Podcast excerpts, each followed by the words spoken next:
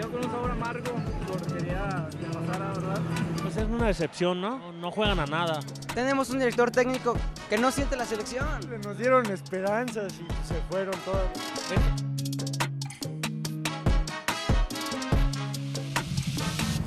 Pare su reloj, es la hora de la discusión. Bienvenidos a Cronómetro. Horas solamente después de que la selección mexicana de fútbol ha sido eliminada en fase de grupos de la Copa del Mundo Qatar 2022. Hace tanto tiempo que una selección mayor no sufría un fracaso en el escenario más importante que ninguno de los dos conductores de hoy de Cronómetro había nacido. Ni Mauricio Imay ni Mauricio Pedrosa, que estaremos los siguientes 22 minutos con ustedes. Así llegó hace instantes, con caras largas, manos en los rostros, los representantes de la selección mexicana a su hotel de concentración en los alrededores de Doha, Qatar. Solamente hablaron los que podían hablar ante los medios oficiales de retransmisión de la Copa del Mundo. Fuera de ahí, silencio total por parte de los protagonistas, tanto futbolistas como miembros del cuerpo técnico y directivos después de acumular uno de los más grandes fracasos en la memoria reciente del aficionado a las Copas del Mundo. Desde 1978 en Argentina, que México no se iba eliminado de un mundial en una fase tan tempranera. Sí derrotó a Arabia Saudita 2 a 1, pero eso fue insuficiente. En el otro partido Argentina había ganado 2 a 0 contra la selección nacional de Polonia que ha avanzado como segundo lugar del Grupo C a los octavos de final de la Copa del Mundo para enfrentar a Francia. Argentina enfrentará al representativo de Australia. Mauricio Imay, la pregunta normal en este tipo de programas, muy de cajones, ¿cómo te va? Qué gusto saludarte. Pero legítimamente hoy quiero preguntarte, Mauricio Imay, ¿cómo estás?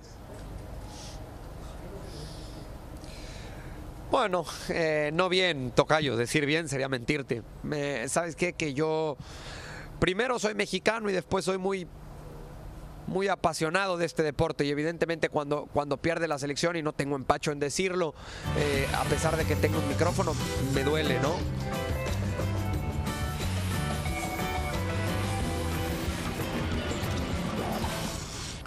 Sí, no tengo, no tengo empacho en decirlo. eh, me duele que pierda la selección, me duele que quede eliminada en esa fase de grupos, pero me duele más lo que es hoy la realidad del fútbol mexicano y las decisiones que han tomado los directivos en los últimos años que al final repercuten en el equipo nacional y termina por quedarse en esta fase grupos. Eh, Gerardo Martino no es más el técnico de la selección nacional. Él anunció que en el momento en el que pitó el árbitro el final del partido, ahí terminaba también su vínculo con la selección. Pero es momento entonces de presentar los titulares, los titulares que ha dejado esta eliminación mexicana. Vamos con el tuyo primero, Tocayo Mauricio Imay. ¿Cuál es tu titular después del fracaso del Tri? triste realidad, triste realidad. Me parece que me parece que esta es hoy por hoy la realidad del fútbol eh, mexicano. Todo eso que hablamos cada cada ocho días. eh, cada jornada del, torneo local, el nivel, la calidad de extranjeros que llegan hoy por hoy al fútbol mexicano, los, la poca cantidad de jóvenes que hay. Hoy me decía un amigo, eh, el equipo nacional necesita goles. ¿Y cuántos delanteros mexicanos juegan en la liga? ¿Y cuántos eh, jugadores van al extranjero? Y podemos seguirle con, con temas que, insisto, repercuten en selección nacional y por eso mi titular es triste realidad, una eliminación en la fase de grupos que simple y sencillamente reflejan lo que es hoy por hoy el fútbol mexicano. Ahora, en, en este tema de la realidad que creo que vamos a aterrizar varias veces, antes de darte el mío, quiero opinar un, un segundo sobre lo que acabas de decir, porque no creo que estés equivocado. Yo, yo no creo que hoy nadie, nadie eh, que haya seguido medianamente lo que ha sido esta, eh, esta eh, presentación de la selección mexicana en la era de Gerardo Martino, nadie se puede hacer el sorprendido. Hoy absolutamente nadie puede decir, ¿cómo? quedó esta selección mexicana fuera, porque hace mucho tiempo que no nos presenta nada. Ahora, la realidad nos alcanza desde varios ángulos, Tocayo, porque también yo soy de la idea de que efectivamente México necesita goles y hoy presentó futbolistas para el ataque, fuera de Henry Martín, que tuvo un buen año con el América, pero es ya tarde en su carrera y tampoco se había consolidado como un goleador regular en el fútbol mexicano. Pero no también durante muchos años carecimos de grandes figuras, de grandes estrellas, y por lo menos se avanzaba a octavos de final. Hoy, hoy ni eso. Eh, déjame presentarte mi, mi titular, porque yo quiero ser un poco más específico en el tema de Gerardo Martino. Ta, ta, ta, ta, ta. Sin querer queriendo, Martino echa a perder a una generación de futbolistas. ¿Y por qué digo echa a perder?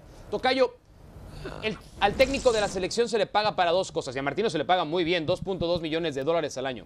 Se le paga para dos cosas. Para cuando no hay un superávit de talento individual, colectivamente encontrar soluciones. Desde lo grupal encontrar respuestas. Lo vimos en, en- en- en la calle de enfrente. Arabia Saudita no tiene grandes futbolistas. Y en el partido de hoy se cansó al final, pero Argentina y a Polonia desde lo colectivo los hizo fuertes aumentaron algunas, algunos jugadores. Y, y en el caso de México, no. Creo que México ha. Tú viste a los jugadores. Me dijiste que estaban tocados después de Argentina. Esto puede marcar a muchos jugadores, Tocayo, para lo que viene en sus carreras. Sí. Sí, sí, por supuesto que, por supuesto que puede marcar al- a los futbolistas. Yo no estoy tan de acuerdo con, tu titular. A mí me parece, a mí me parece que al cocinero, al chef, tú le das los ingredientes y si son de calidad te va a preparar un, un platillo estrella Michelin. Si tú no le das buenos ingredientes, pues será un platillo más, ¿no? De una, de una fonda o de una cantina, que puede ser bueno, no quiere decir que vaya a ser malo, pero que no es tan delicioso como el otro. Y me parece que el técnico, hoy Gerardo Martino, eh, no tenía la, la materia prima suficiente. Inclusive a mí No. me parece hoy una selección más mermada que la de hace cuatro no sé, años. yo, yo, yo no creo, yo creo, yo quiero creer un poco más en el, en el futbolista mexicano. Yo no creo que sea este tampoco un equipo de petardos, de troncos y de malísimos jugadores. Yo, yo creo que hay mucha calidad. Yo le doy crédito a Gerardo Martino, por ejemplo, en darnos a la, eh, a la selección a Luis Chávez. Se tardó, pero Luis Chávez termina siendo el mejor jugador mexicano del Mundial. Vamos a poner de frente, Tocayo, y tú y yo sabemos mucho de eso, eh, lo que ha pasado con esta selección. ¿Sirve de algo el triunfo contra Arabia Saudita cerrar con una victoria? O, o ni eso. O sea, no, no, no hay nada que rescatar después de lo que vimos hoy. Te voy a decir a quién le sirve. Tuve la oportunidad de estar en la tribuna de Lusail y al que más le sirve es al aficionado. Que traía el grito de gol atorado y que te lo encontrabas en la calle a lo largo de los últimos días y te dicen, no nos podemos ir de Qatar sin cantar un gol, sin gritar un gol. Y me parece que de eso sirvió, nada más de que desahogaran ese, ese grito que traían ahí atorado y de que sintieran menos la, la derrota. Para mí no te sirve de absolutamente nada más. Al final es un fracaso rotundo, es un fracaso que tiene que simbrar y sacudir la estructura del fútbol mexicano y es para lo único que sirve, para que el golpe no le duela tanto a ese aficionado que invirtió más de 150 mil dólares para llegar del otro lado del mundo y Oh. apoyar a su selección. Eh, yo, yo sí creo que puede servir de algo el partido de hoy y es para rescatar algunos, algunos futbolistas que sí y otros que no. Eh, yo insisto, lo de Luis Chávez es destacadísimo, pero hoy creo que ha quedado sepultado Héctor Herrera, no jugó él y México se vio mejor. Andrés Guardado, todos sabíamos que iba de salida. No tenemos centros delanteros, lo de Raúl Jiménez es muy triste, pero aquí está cómo le ha ido a México en las Copas del Mundo recientemente. Hablábamos que desde 1978 por lo menos se clasificaba a la siguiente ronda. Este es, Tocayo, un retroceso grande a nivel selección, pues simplemente 10 malos días. Una mala Copa del Mundo. No, no, no, no, no, no. Para mí es un retroceso. Para mí es un retroceso. Lo que, lo, lo que viven las elecciones es simple y sencillamente un reflejo, un reflejo a mi entender, ¿eh? de cómo está tu fútbol. A ver, y pongo el ejemplo más claro. Yo tuve la oportunidad de, de platicar por la mañana con nuestro compañero Edu Fernández, eh, que bueno, pues es, es- es español, está basado allá en, en- en Madrid, y nos contaba todo lo que ha hecho el fútbol español a lo largo de los últimos años. Y por algo su selección hoy está como está. Por algo, por algo su selección está hoy como está. Si no trabajas bien en tu liga, si no trabajas bien en tu federación, ¿cómo quieres llegar a trascender en una Copa del Mundo? Más allá de que muchos de tus futbolistas no estén en esa liga. Hoy no hay bases. Hoy, hoy yo te pregunto, ¿conoces algún formador importante del fútbol mexicano? Un hombre, a ver, ahí te va. Jorge Grifa. Todo el mundo nos enteramos, todo el mundo, del gran formador Jorge Grifa en Argentina. ¿Tú sabes, tú sabes el nombre hoy de un formador? Pero, pero, ¿por qué mexicano? entonces llegamos a tener éxito y se ganaron mundiales sub-17, se llegaron a finales de mundial sub-20? ¿Por qué se han ganado dos medallas a nivel olímpico recientemente? ¿Por qué se.? por- yo, sé, y yo sé que me puedes revirar con. Sí, pero ya no se va a estos Juegos Olímpicos y no se va al siguiente Mundial Sub-20. Claro. Yo estoy de acuerdo. Claro. En, en esa parte. No, yo sí estoy de acuerdo que es un retroceso. Y es un retroceso gravísimo. Insisto, por el impacto que esto tiene en el fracaso desde lo emocional para varios de estos jugadores. Pero, y tú conoces al aficionado. El aficionado quiere, quiere a alguien, eh, eh, iba a decir una, frase muy fuerte que mejor me la voy a ahorrar. Quiere a alguien señalado. Dijo esto Gerardo Martino después de la, en la conferencia de prensa. Soy el responsable de esta decepción. Mi contrato se venció cuando el árbitro terminó el partido y no hay nada más. El máximo responsable del fracaso es Gerardo Martino, Mauricio May. No, me parece que la responsabilidad tiene que ser compartida. No, no, me parece el máximo responsable. Sí tiene un buen porcentaje de responsabilidad, como también tiene un buen eh, grado de responsabilidad del futbolista, como también tiene un buen porcentaje de responsabilidad del directivo. Y muchos me van a decir, no, no, pero Martino eligió. ¿Y quién? ¿Quién de los que no están aquí hubiera, hubiera impedido este fracaso? ¿Laines? ¿El que tanto pediste, Tocayo? Laines no juega en el Braga. ¿Quién? Santi Jiménez, para mí Santi Jiménez debió haber estado, pero tampoco creo que con Santi Jiménez hubiera Sí, sido pero ahí te va, ahí te va mi Javier punto, Hernández, Tocayo. Ahí te va. Tampoco. Pero, pero, pero ahí te va mi punto. Mira lo que pasó durante esta Copa del Mundo. El primer partido contra Polonia se juega bajo el esquema con el que se jugó en tres años y medio, un 4-3-3. Para jugar contra Argentina, de pronto te empiezas a poner nervioso y sales y No, pudiste ver. no No, no, pones déjame acabar, déjame acabar. Déjame acabar, déjame acabar. Sí. Tú nos puedes llegar a ensayar dos, tres veces, no pasa nada. Pero creo que Martino traicionó una filosofía cuando se dio cuenta que su equipo no iba para más. Y de pronto hay tres partidos en los que México juega de tres maneras diferentes. Hay un manoseo de jugadores en el medio campo donde ya no sabemos quién es importante para el técnico y quién no. Se pierde además, además, bajo el error, no se corrige inmediatamente. ¿Cuándo hubo que corregir? Después de perder en Cincinnati, ahí estuvimos, después de perder en Canadá, ahí estuvimos Tocayo, y ahí era cuando todos dijimos, ¡ay, güey! Ya pasó el verano con la Copa Oro, ya pasó con Nations League y algo no está bien en esta selección. Y al final del día, Tocayo. quien toma esas decisiones es el entrenador, Tocayo. Nada más te voy a decir, en cuanto al dibujo táctico, Gerardo Martino utilizó un 4-3-3 en 2019 contra Argentina.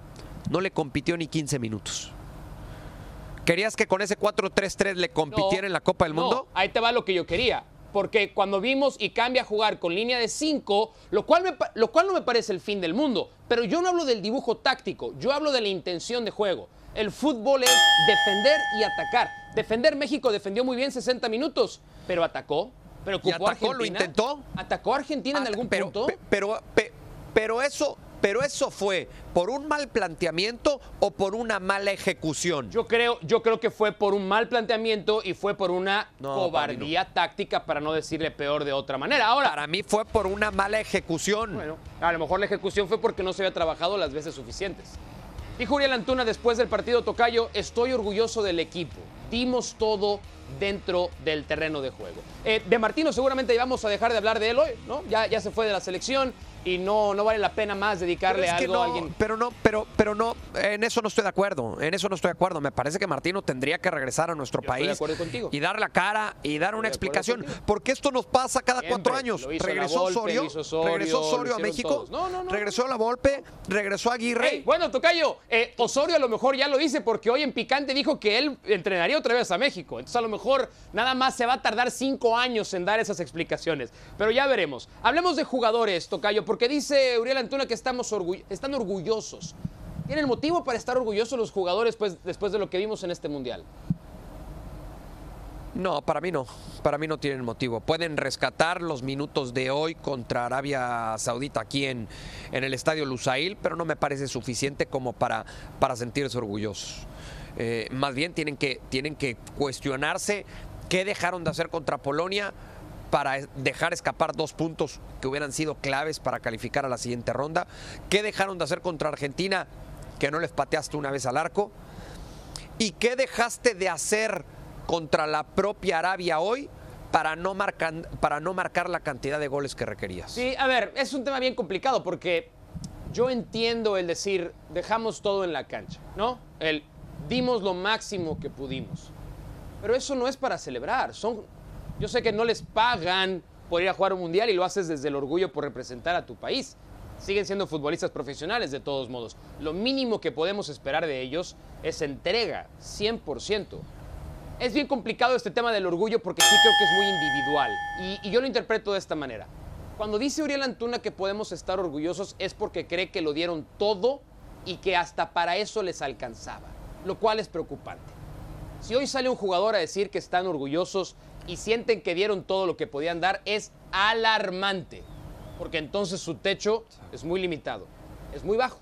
¿Tú crees que es bajo? Me, has dicho que el, el chef no tenía ingredientes. Yo creo que es un poco más alto, pero ya cada quien tendrá que entenderlo desde su propia perspectiva tiró esta joya Edson Álvarez. Ya te voy a preguntar después si hubo algo entre Edson Álvarez y el cuerpo técnico del Tata Martino, pero a lo mejor para otro día te lo pregunto. Dijo Edson, hay que hacer un análisis no solo de nosotros, sino de todo lo que pasa alrededor de la selección mexicana. Está tirando un dardo envenenado. Edson Álvarez, a, como se dice corrientemente, a la gente de pantalón largo de la Federación Mexicana de Fútbol. Sí, y me parece, me parece que con, con mucha intención Edson Álvarez. Y con razón, ¿eh? Y con razón. Eh, ya dejaba entrever algo eh, hace unos, unas semanas, ya no, ya, ya unos meses eh, que estuve con él allá en Ámsterdam. y me decía que el entorno de esta selección mexicana, las decisiones que se toman no son las correctas lo que hacen con el futbolista, el no permitirle que salga al fútbol de Europa antes. ¿Por qué? Porque el directivo en México sabe que el equipo de Europa se acerca contigo y te ofrece 5, 6 millones de dólares pero equipos de tu propia liga se acercan y te, te, ofrecen 10, 12, 15 millones de dólares por el jugador. Si le puedes sacar el doble o hasta el triple, pues véndelo a un equipo de la, de la liga local. Sigue siendo una liga, liga que importa y no que exporta. Sí. Y eso lo resiente el futbolista que tiene ciertas oportunidades para ir al fútbol Ahora, de Europa. No, no, no estoy diciendo que Edson Álvarez no tenga razón, ni que tú tampoco tengas razón en lo que estás diciendo. De hecho, estoy absolutamente de acuerdo con lo que estás diciendo. Y tú lo sabes muy bien, lo dice Edson, y tú has hablado con muchos jugadores todos los que nos dedicamos a esto hemos hablado con algún jugador que te cuentan historias de cómo una, un club no los dejó partir a jugar a Europa por un tema estrictamente económico. ¿no? Y en ese que es una visión cortoplacista, si fueran inteligentes y supieran negociar, negocian la famosa cláusula de reventa. Es otra historia y nos tardaríamos mucho. Pero yo no sé también este otro ángulo y no es nada más por ser abogado del diablo y llevarla contra sí porque sí. Tú sabes que no es mi estilo ni me gusta. Pero también si hay una selección con privilegios, con dinero, con estructura, con recursos, es la mexicana. No les falta nada, ¿eh? No le falta nada al jugador mexicano cuando, cuando viene a selección. No le falta absolutamente nada. Es de las selecciones que yo creo en términos Sí, estructurales. Tampoco es como para decir, es que John de Luisa me hace la vida imposible. Eso sí, John de Luisa se ha convertido en un coleccionista de fracasos como pocas veces Eh. hemos visto a nivel dirigencial, eh, dirigencial en el fútbol mexicano. Eh, vamos a pensar en el futuro, Tocayo. Vamos a pensar en el Mundial 2026. Dijo Memo Ochoa que no hay que empezar de cero. Pero después de lo que vimos en este proceso, hay que empezar de cero a construir la selección que compita en el Mundial de Norteamérica para ti o no tanto. Puede rescatar, yo creo que de cero de cero no, puede rescatar ciertos futbolistas que todavía van a llegar en buena edad a la Copa del Mundo. A lo mejor no se va a arrancar de cero, pero vas a arrancar de, de 10 o de 15, ¿no? Por poner una, una cifra, por poner un número, eh, no mucho más. No mucho más, porque tampoco hay más que rescatar de este equipo mexicano. Ya hay algunos futbolistas grandes que, eh, que evidentemente no llegarán en buen momento a la Copa del Mundo. Tendrá que tomar decisiones el técnico que llegue, qué va a hacer con esos, con esos futbolistas. El, el- el darle finalmente la vuelta a la página e intentar ese cambio generacional que tanto trabajo le cuesta al fútbol mexicano. Pero es momento, es momento de que los directivos tomen ver, decisiones en el fútbol A ver, mexicano. pero sí, yo estoy de acuerdo, pero a ver, vamos a esto. ¿Hace cuánto se otorgó la sede tripartita del Mundial a Estados Unidos, México y Canadá? ¿Año y medio a lo mejor? Hace cuatro años. Cuatro años, hace, es verdad. Todavía estaba Justino, to- todavía estaba Decio celebrando en ese momento Sí. que le hacía así, Sunil Gulati. de US Soccer, hace cuatro años. Canadá y Estados Unidos han claramente preparado a su selección del 2026 desde ese momento. Sí. Y por eso Estados Unidos hoy está donde está. Canadá está fuera, se fue muy mal. No se olviden que Canadá tenía desde el 86 que no iba al Mundial y nunca había hecho gol. Y Canadá dejó sensaciones bien agradables y tiene una base extraordinaria. Ellos, ellos replantearon todo hace cuatro años.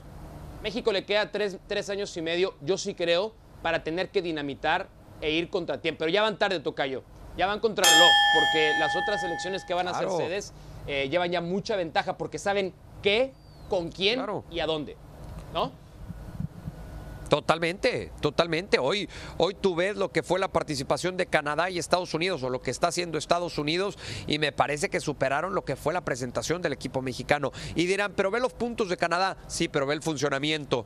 Eh, ve los puntos de México, sí, pero ve el funcionamiento. Ve los puntos de Estados Unidos, no, no, pero Estados Unidos está en la siguiente ronda. Sí, sí, me parece que se tienen que replantear muchas cosas que no solamente pasan por el técnico, ¿eh? porque traigas a Klopp o a Guardiola, porque por ahí me dicen hay una corriente fuerte de querer traer a un técnico de currículum Pochettino, importante Pochettino. en Europa, por más que traigas un tipo de esos, de esa jerarquía, pues si no tienes, insisto, en el término, si no tienes los ingredientes suficientes, pues difícilmente. Argentina se clasificó primero cuando se les venía el mundo encima, rescataron el partido contra México, ganaron 2 a 0, tuvieron que haber ganado por muchos más goles. Messi falló un penal, gracias Canelo por haber hecho enojar a Messi. No, no es cierto, es una broma, obviamente, ya se disculpó el, el Canelo. Pero ¿cómo llega Argentina, Tocayo? Porque va a enfrentar a Australia, que pensábamos que esta era la peor Australia de la historia, y se pasa por encima de Dinamarca, le gana a Dinamarca y se mete. Y luego tiene el cruce con Holanda y Estados Unidos. ¿Cómo llega Argentina a partir de octavos a la Copa del Mundo? Yo creo que Argentina no llega con el mejor funcionamiento, pero sí puede llegar muy fortalecido en lo, en lo anímico. Para mí se ha sacudido una presión muy importante al conseguir ese primer lugar después de lo que fue el trompicado arranque de Copa del Mundo, perdiendo ante la selección de Arabia. Pero están en la siguiente ronda y este tipo de selecciones van de menos a más. Y si ese ese tope futbolístico lo encuentran en el sexto o séptimo partido, muchas veces les alcanza para ser Y campeón del mundo. No hemos visto nada extraordinario de Argentina. O sea, hoy, hoy Polonia que jugó igualito sus tres partidos, le abrió la puerta a Argentina para que hiciera más goles, no los acabó haciendo. Pero yo estoy contigo. Creo que superando a Australia y después pasando seguramente contra, bueno, quién sabe, Estados Unidos puede dar la sorpresa. Nadie se va a querer topar a Argentina. Si, si- si ganan todos sus partidos desde ahora, esa semifinal sería Brasil contra Argentina. Tocayo, sé que tienes una jornada larguísima. Que sea leve. Te mando un abrazo, que estés muy bien. Gracias, Tocayo. Fuerte abrazo para todos. Quédese con ahora o nunca a continuación. Otro muy lindo programa, se los juro, ¿eh? Me cae.